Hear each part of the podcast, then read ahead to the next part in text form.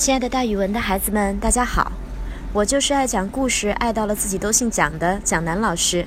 蒋老师呢，在成都的大语文教大家的大语文课。想找蒋老师的孩子们，可以扫描咱们故事里面的二维码，来成都的群里面做客哦。今天蒋老师要给大家讲的成语叫做“别无长物”。那小时候，蒋老师在这个成语上是犯过错误的，我以为长物就是长处的意思，其实长物是多余的物品的意思。今天这个成语故事也会教给大家一个道理，就是人生活要简朴，不一定没用的东西买一堆，一定要做到别无长物，这样才能专心的做自己想做的事情哦。这个成语出自《晋书·王公传》，原文是“公曰：吾平生无长物。”这个故事是这样的：王公呀是一个生活简朴的书生，他专心读书，大家都说王公以后一定能成大器。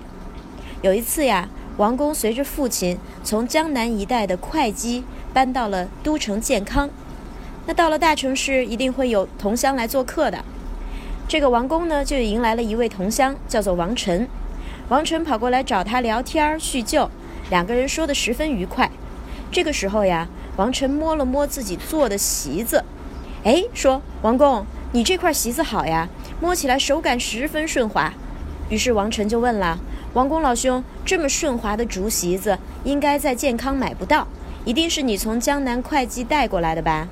王公说：“是是是，你喜欢吗？你喜欢的话就送给你好了。”于是王公就站起来，把这块席子卷了卷，送给了王晨。王晨拿着席子，千恩万谢地走了。结果在下一次王晨来拜访王公的时候，发现他换了一个草席。于是王晨问他。哎，王公兄啊，你怎么换成草席了？上次你给了我一条竹席，难道那是你唯一的一条竹席吗？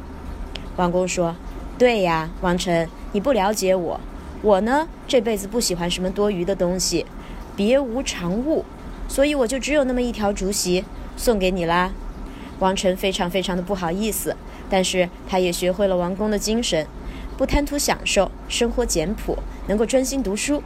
所以“别无长物”这个词呢，用来描述人的生活简朴。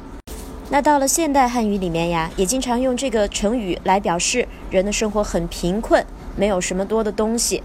咱们经常可以把它和贫穷的人连在一块儿用。